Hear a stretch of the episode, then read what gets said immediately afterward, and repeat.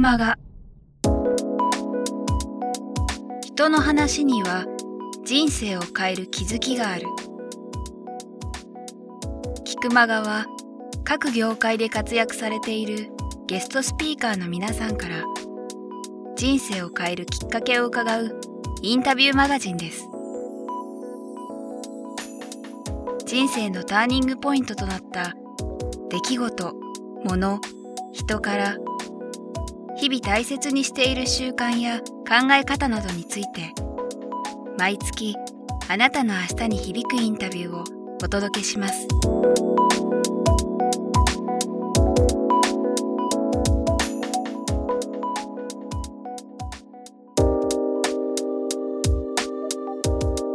今までで、まあ、いろんな作品見てきたと思うんですけどなんかもう本当に人生を変えられたような作品みたいな、うん、何か映画一作挙げるとしたらどんなものがありますか、うん、えーと、ちょっとこっち前置き長くなりますけど面白くなると思うので最初言いますと、はい、あの今ね言われた質問がとってもいいのはあの人生を変える変えた映画ってありませんかっていうね。人生変えるものってなかなかないじゃないですか、でも映画ってたまにそれがあるんですよね。うんですからあの本当ただ2時間の映画なのでそれ見たことで人生が変わったりもう死のうと思ってたのに頑張って生きようと思ったりっていうだからさっきお話したように映画は体験なんですね。情報ではなくこういう生き方がありますよではなくって一つのこう別の人生を体験できるっていう。でそれにものすごく励まされるっていう。だから本当ね映画監督って貧しいんですよ。もうからないし働かなきゃいけないし。でもそれによってね、え、前の映画僕の書道を題材とした「青い青い空」って映画があるんですけど、それも引きこもりだった小学生がその映画見たことで明日から学校に行くって言って、うん、あの本当先生や親は何回言っても学校行かないもう絶対行かないいじめられてるからっていう子が勇気持って行くって言ってくれてでそれ聞いた時のスタッフもその関係者も地元の方もその,、ね、その子のお父さんからその話聞いたんですけどみんな泣きながら、うん、でまあ、映画初めての人でも二度と映画なんかやるかと思うんですね地元の方最初。でもなとかね、もうこの瞬間だけでもいろいろあいつ殴って終わったら殴ってやろうと思ってても やってよかったって言ってくれるっていうことがあって本当ね実は映画ってそういうことあるので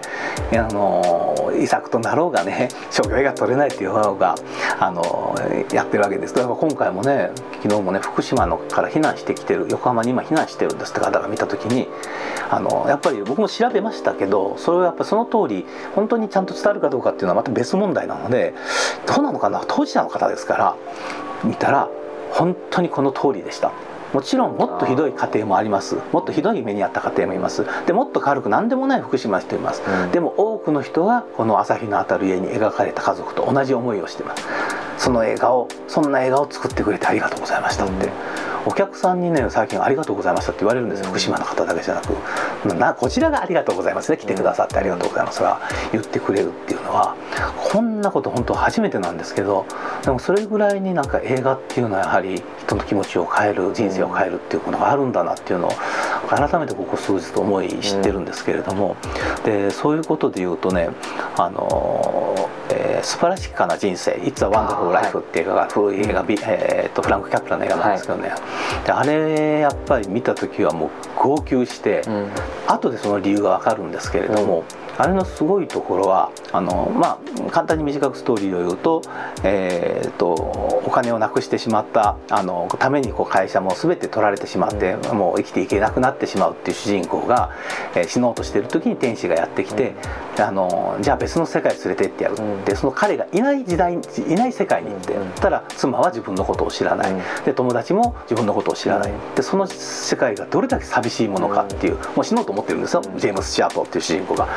時にもう悲しい思いをして俺なんか何の役にも立たなかったしあのダメなやつで金までなくしてしまってどうも人様に顔向けできないと思っている、でもそうなってその誰も知らない町に連れて行かれた時にものすごい悲しみに襲われて帰ってきた時にみんなが自分を知っているっていうことをものすごく感謝してその自分の金を実は盗まれてたんですが、うん、盗んだ相手にまで感謝してしまう。そのメリークリスマスメリークリスマスって言ってしまう。った時に最後家に帰ったら友達やあの本当彼がいなければ弟は死んでたんですよね、はい、その弟を助けてるっていう、うん、そこで彼は気づくんです。自分は本当大したこと何もできないと思ったけど自分が生きていることで多くの人たちに実は影響を与え多くの人たちに実は感謝されていた。で自分がこう実はそういうこの世にここにいてもいいんだ、うん、存在してもいいんだっていうことをあれは実は伝える映画なんですよね。本当にものすごい1950年代の映画なんですけど、ねうん、これまさに今の時代の映画だなと思って、うん、だから本当に今回もさっきねお話したようにオーディションに来られた方々何にもできない私たちできないけど何かできるんじゃないか。スタッフキャストにしてもそうだしあのそれこそえー、官邸前でデモしてる方でも、はい、何か自分たちにできないかっていうことを考えてやってるっていう、うん、でそれがこう無意味じゃないかと思ってやっぱり落ち込むこともあるっていうけれども実は何かになってるっていうか何かやっぱり必要とされてるんですよね。うん、で僕もこの間官邸前でもやってる方々にゲストで来てもらった時にあのすごく嬉しかったのは僕もこの映画を作ろうとした時、まあ、確かに迷ったんです、はい、これを作って本当に先輩に言うように二度ともう職業が取れなくなるかもしれない、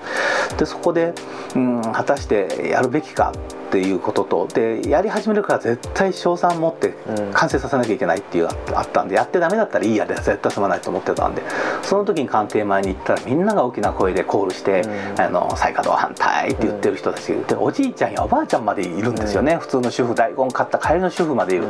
こんな多くの人たちがこういう思いを告げている。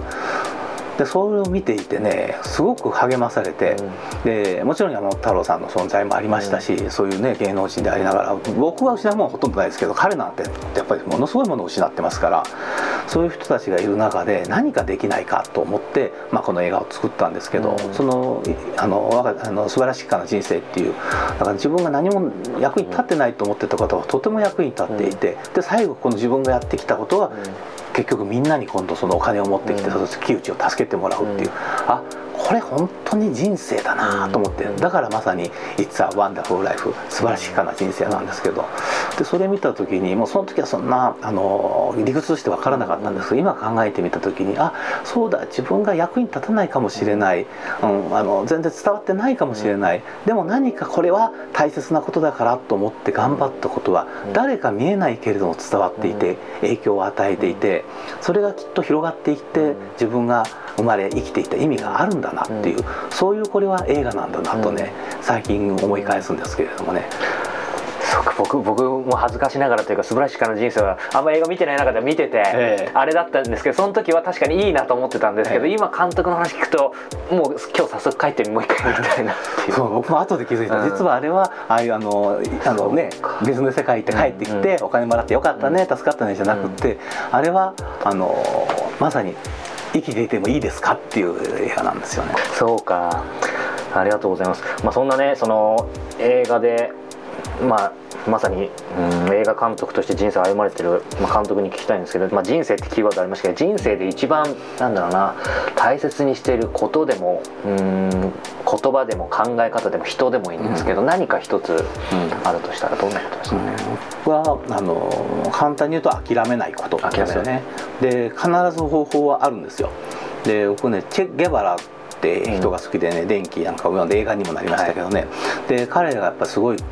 ことを言ってるのは、はい、もう本当にあのキューバ革命も彼別にキューバ人じゃないですからね、うん、アルゼンチンの人なんですよね、はい、でもキューバの危機を聞いてこれは助けなきゃいけないって何の関わりもないのにあのキューバ革命参加して、うん、でもうかなり政府軍にひどい目にあった時に、はい、絶対絶命の時でも彼はいつも同じことを言ったんだっつって、うん、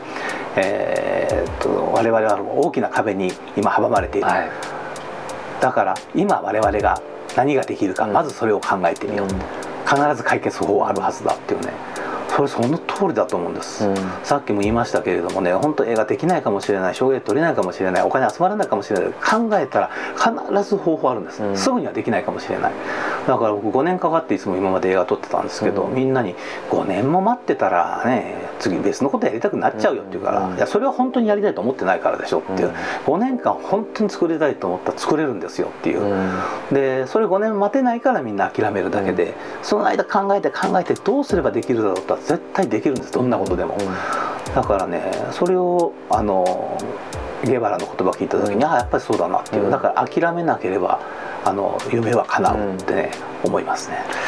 そうまさにね形にされてる監督なのですごく重みがありますけど。今後まあ、まさしく例えば聞かれると思うんですけどその次回作とかその辺っていうのはどんな感じなんですか？いやもう僕商業映画撮れないですから次回作はねそんまけん遺作ですから今回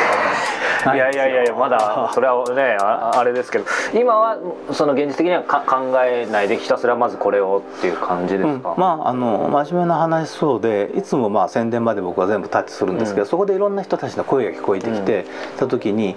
じゃあ次何をあの伝えればいいのかなっていう、でもうそんな偉い学者言ってることとか世間で言われてることを僕が言っても意味ないので、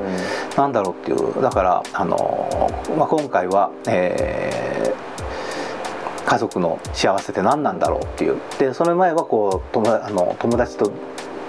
友達の絆って何だろうって話だったんです。はいうん、た時に次何だろうなと考えてきて、えー、友達友達できて今度家族だったんで、うん、何だろうと思ったらで同時に共通するのは全部僕の映画はねあの、まあ、湖西市の三上市長には太田君の映画は、ね、全部ふるさと映画だよ。って言ってるんですよ和歌山県田辺市浜松市湖西市なんです、うん、みんなあの田舎の町なんですけど、本当そのね田舎の風景が、まあ、ロサンゼルス生活長かったんで、うん、あの本当に日本にしかない素敵な景色だと思うんで東京大阪では絶対撮らないんですけれども、と考えた時に次次こそまさにふるさと映画じゃないかな、うん、でまさにその原発事故っていうのはふるさと自体を根こそぎ奪ってしまうのが原発事故だから僕は本当にあれはあの大変なことだと思ってるんですけど、はい、じゃあそのふるさとって何なのっていうただそこに土地があり町があり、えー、木があり山があり、うん、それがふるさとのね、情景として皆思い浮かべるけれども、そのふるさとが一体、えー、その個人に自分たちにどういう意味を持たせているんだろうっていうそこに何か次の時代のキーワードがあるような気がするんですね。なるほど。じゃあそのねふるさとというキーワードで今後も楽しみにしてますけど。あのすいません最後と言ったんですがあの、はい、やはりね今日このインタビュー聞いてこの朝日のあたりやっぱり見たいという人多いと思うんですけども、はい、えー、とこれはページか何かでどの映画館やってるのかっていうのは調べれば、ねはい、朝日のあたりへ .jp で、はい、あの検索していただくと、うん、えー、公式ホームページが出てきて、うん、今どこで何月何日やってますっていうのが全部情報出ますので、うん、そちらを見ていただければ。ありがとうございます。あのせっかく収まりが良かったんですけど僕今話しながらやっぱせっかくなんでまあねこれもどれくらいの人が聞いてくれるか分かんないですけどやっぱり可能性は1%でも上げた方がいいと思うんですけどあのこれ DVD では現状はっていう話なんですよね。その話もちょっと終わりかけたんですがしてもらってもいいですかね。はい。よく言われるんですよ。で僕だけではなくよくねこう映画公開されますって言ったら一般の方「あ DVD で見せてもらいます」って「な、めてんのか?」とね映画人はすぐ思ってしまうんですけれども、えー、映画ってあの映画館でやった後 DVD になるのが当たり前だと一般の方は思ってるんですけど、うん、で当たり前のように出るのは全部ビデオメーカーが出資している映画だけなんですね、うん、あるいは出資していた場合はよほどヒットしてメーカーからうちで出せませんかって声がかかった場合です。で DVD メーカーにも当然制作の時にお話持ってったらうちでは出資できませんっていうことだったので当然 DVD は出ないですね、うん、であのまあでもそういうふうにねネットでだからこそ映画館で見てくださいって言うと、皆さん今度はあの「いや DVD になりますよ」と韓国の会社で頼むとね安くねプレスしてるんですよ物理的に作ることはできるんですよっていう。でそれ作ってもね手売りするしかないわけで、まあ、最終的にそれをありかもしれないです、うん、でも大手っていうかある程度のメーカーでやっぱりこうそれをやってくれることで TSUTAYA とか大きなチェーン店とか小売店に並ぶわけで、つまり大切なのはこの朝日のあたり映画っていうのはあの儲けることっていうよりも、まあ、寄付でできてるのも実は儲ける必要はないんです、あの多くの人に見てもらって、福島や原発事故のことを考えてもらう。ね、家族の幸せとは何か考えてもらう映画なんで、たくさんの人に見てもらいたい、うん、でそうした時にこう個人で作って、えーね、僕の家に置いてて買いに来てくださいって言ってもなかなかいかないわけで。でやはりそれはあの大手メーカーがやはり手を挙げてくれなければやっぱ実現できない、ね、流通っていうのもありますから、でそのためにはどうするかって言った時にやはり映画館今全国18館徐々にね一気にじゃないんですけどやってもらっている。そこでより多くの人にも見てもらい、ヒットすればアメリカがあこれもうかる。ちょっと原発ちょっと気になるけれども儲かればって言って言ってくれるね、あるいはその思いを買ってね、いやいやあのそんなこと関係なしにやっぱ素晴らしい映画だから、うちで出しましょうっていうね。ね映画館だって心あるところがたくさんあったわけですから、ビデオメーカーだってね言ってくれるところあるかもしれない、そういうところが手を挙げてもらえば出せるんですけど、でそうでない現状としては今のところそういう会社がないので、あの一般映画館で上映し、うん。その後今度はそれが終わってから今度はイベント上映自主上映っていう、あの婦人団体や学校やなんかでうちでやらせてくださいっていうところにお貸ししてやってもらうっていう形で来年はやっていこうかなと思うので DVD は出ません。まあ、いずれにしても映画館へっていうことですね。はい、ということで、えー今日長時間にわたり、えーありがとうございます。今日はですね、えー横浜のこの、えージャックベティえーベティさんの一室をお借りして、えー朝日のアタリエ監督の、えー、太田貴文さんにお話を伺いました。監督本当にどうもありがとうございましたあ。ありがとうございました。